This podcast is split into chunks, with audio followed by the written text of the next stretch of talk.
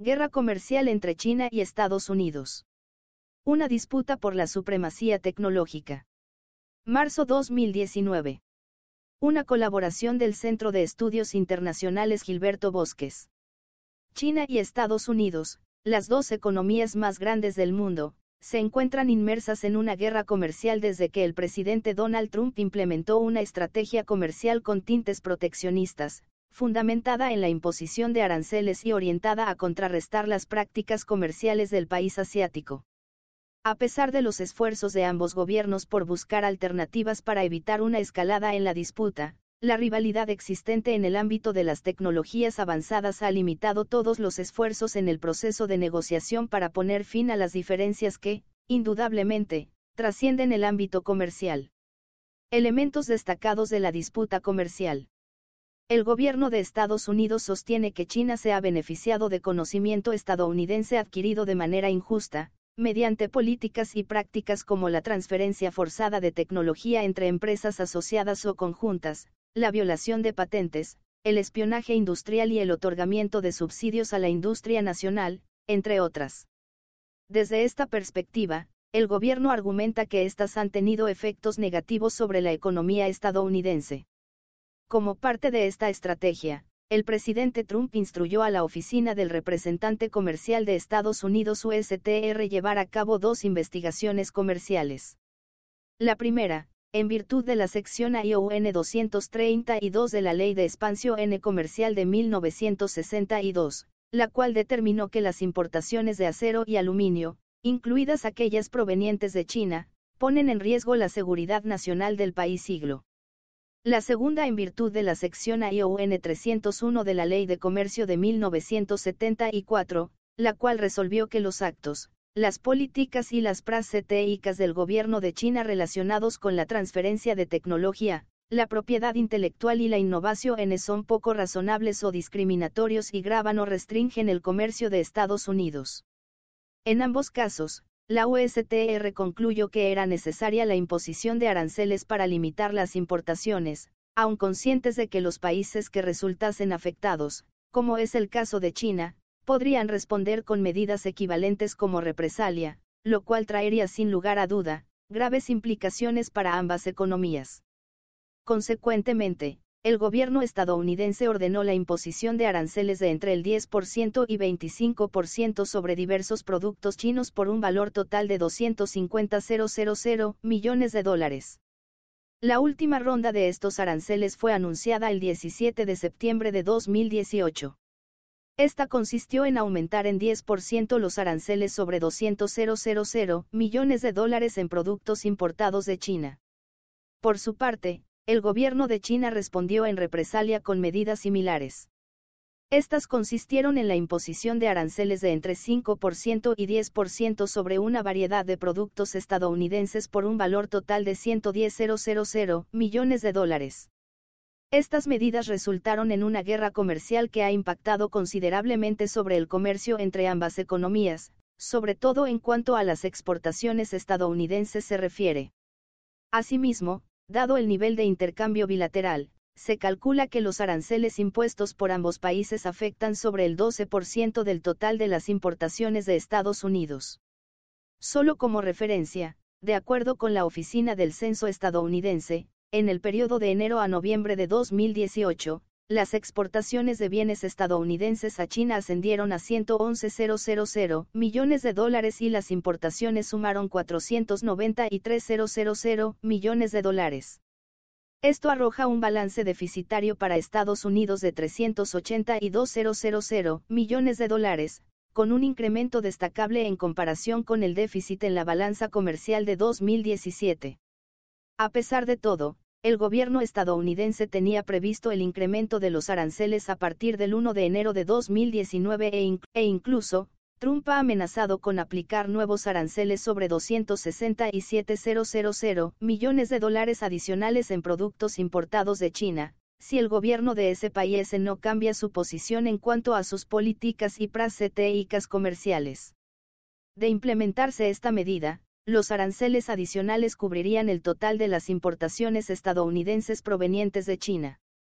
Empero, en el marco de la cumbre del G20 en Buenos Aires, el presidente Trump y el presidente de China, Xi Jinping, convinieron suspender de manera temporal la imposición de nuevos aranceles dentro de un periodo de 90 días para buscar un nuevo acuerdo que permita poner fin a las diferencias comerciales y con ello evitar la escalada en la disputa. Así, funcionarios de ambos países continúan sosteniendo reuniones al más alto nivel tanto en Washington como en Beijing para encontrar una posible solución a las diferencias. Pero, más allá de concertar una extensión adicional del periodo que concluyó el 1 de marzo de 2019, hasta el momento no hay avances concretos porque aún no está claro qué concesiones estén dispuestos a hacer. Esto responde a que las partes no han logrado ponerse de acuerdo sobre los temas de mayor interés, sobre todo en cuanto a la política de transferencia forzada de tecnología y propiedad intelectual, así como de subsidios que el gobierno otorga a las industrias manufactureras avanzadas como parte del Plan Industrial Made in China 2025. El sector de la tecnología como factor clave en la disputa. De acuerdo con el Peterson Institute for International Economics, las medidas impuestas por Estados Unidos afectan en mayor medida a los bienes intermedios, seguidos de los bienes de equipo y finalmente los bienes de consumo. Sin embargo, los principales productos añadidos son los semiconductores, que representan alrededor 3.600 millones de dólares de los aranceles y otros insumos intermedios y bienes de equipo. Esto es importante ya que los semiconductores revisten una importancia especial como insumo básico para la elaboración de productos de consumo cotidiano, tales como los televisores, las computadoras personales, los teléfonos inteligentes y los automóviles. Por tanto, el 95% de este tipo de productos son utilizados en gran medida por empresas estadounidenses que dependen de las importaciones desde China.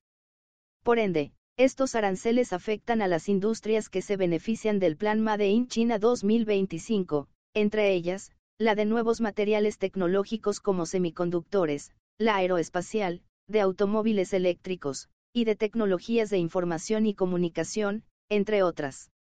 En términos generales, este plan es la estrategia china para convertirse en país líder en las tecnologías emergentes, mediante el impulso de la innovación y la reestructuración de la industria, de manera que se logre mayor calidad y eficiencia en la producción.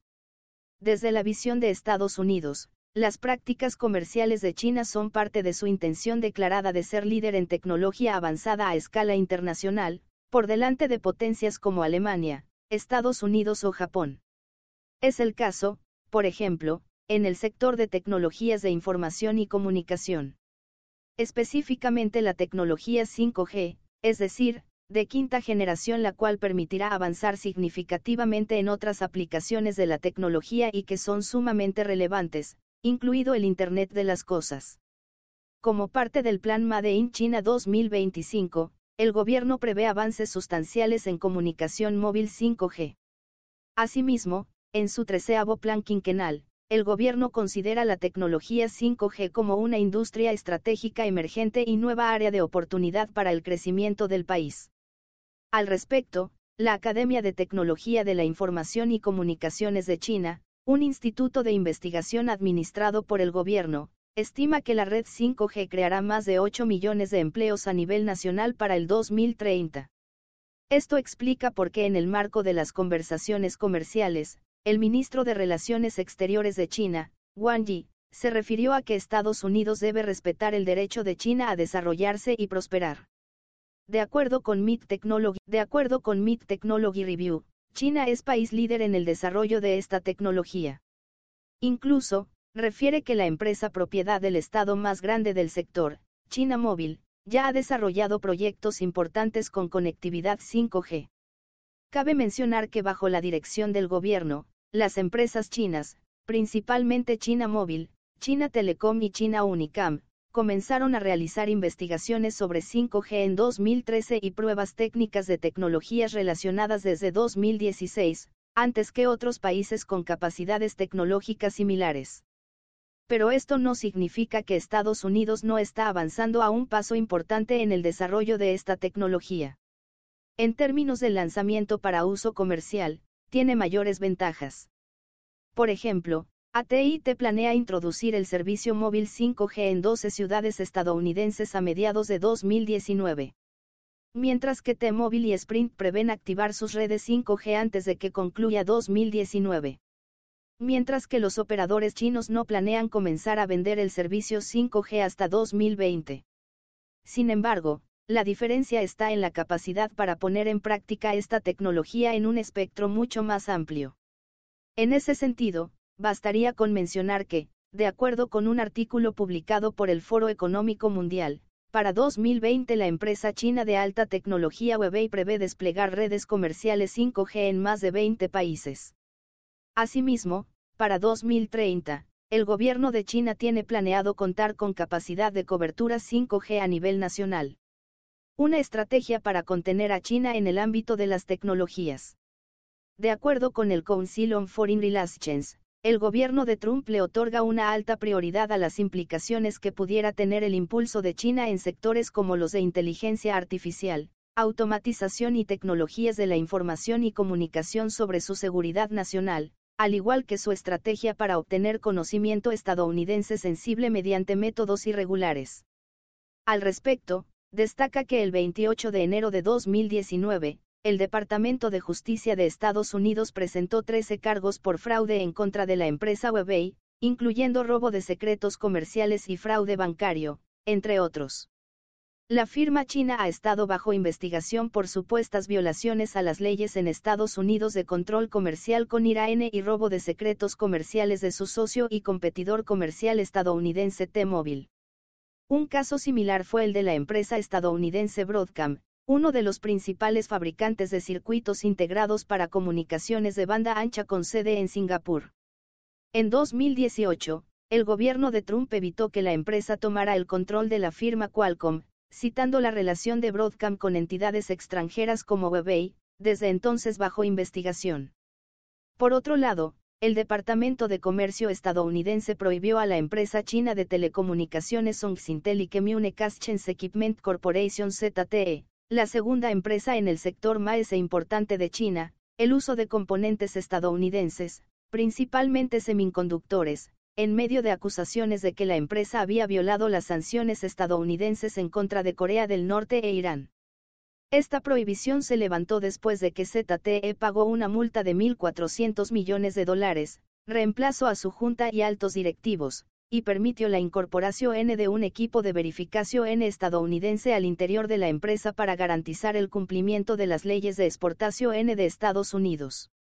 A pesar de que se ha pretendido que el asunto relacionado con la empresa Huawei sea parte de las conversaciones comerciales, en opinión de Robert Manning, asociado principal en el Scowcroft Center for Strategy and Security del Atlantic Council, la precio N es también parte de una estrategia estadounidense para que el gobierno chino haga mayores concesiones durante las negociaciones comerciales. Por ende, es parte también de una estrategia de Washington orientada a contener el expansionismo de China en el ámbito de las tecnologías, sobre todo, ante una creciente competencia asiática en cuanto al desarrollo de la tecnología 5G. Recientemente, mediante su cuenta de Twitter, Trump señaló que quiere la tecnología 5G, e incluso 6G, en Estados Unidos lo antes posible. Y advirtió que las empresas estadounidenses deben intensificar sus esfuerzos, o quedarse atrás. Esto no es más que un reflejo de inferioridad. Pues el diagnóstico es certero, las empresas chinas están alcanzando a sus competidores estadounidenses. Basta recordar que la empresa Huawei superó en ventas a la estadounidense Apple en el segundo y tercer trimestre de 2018, convirtiéndose en el segundo mayor proveedor de teléfonos del mundo. Por consiguiente, busca posicionarse como líder en el mercado de la tecnología de quinta generación. Con todo, es viable pensar que la estrategia de contención hacia China continuará limitando los alcances del proceso de negociación para poner fin a las diferencias que, indudablemente, trascienden del ámbito comercial.